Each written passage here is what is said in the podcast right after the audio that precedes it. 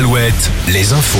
Nicolas Mézil, bonjour. Bonjour Arnaud, bonjour à tous. Les pêcheurs ont levé hier leur mouvement de protestation entamé la semaine dernière au Guilvinec, au Sable d'Olonne ou encore sur l'île de Léron. Tous ont voté le retour en mer dès ce lundi. Les professionnels estiment avoir été entendus sur la poursuite du chalutage de fond dans les aires marines protégées et sur la remise à plat du plan de protection des dauphins. À Lorient, deux ans de prison ferme contre un ancien militaire de 51 ans qui dispensait des stages de survie. Un jeune homme est décédé pendant l'un d'entre eux en 2020 après avoir ingéré une plante toxique.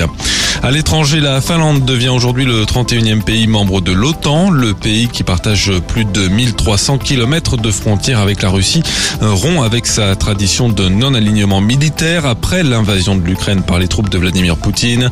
Son voisin, la Suède, a aussi déposé une candidature qui, elle, est bloquée par la Turquie et la Hongrie.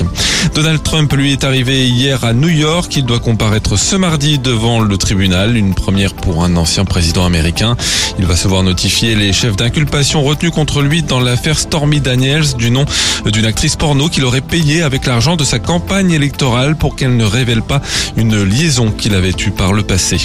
Le, la France organisera-t-elle l'Euro 2025 féminin de foot? L'UEFA doit rendre sa décision aujourd'hui. Trois autres candidatures ont été déposées, la Pologne, la Suisse et celle de quatre pays nordiques ensemble. Si la France était choisie, Nantes accueillerait notamment des matchs, mais la candidature française n'est pas favorite à cause du fiasco de la finale de la Ligue des Champions à Paris l'an dernier et des affaires qui se sont enchaînées à la Fédération de foot.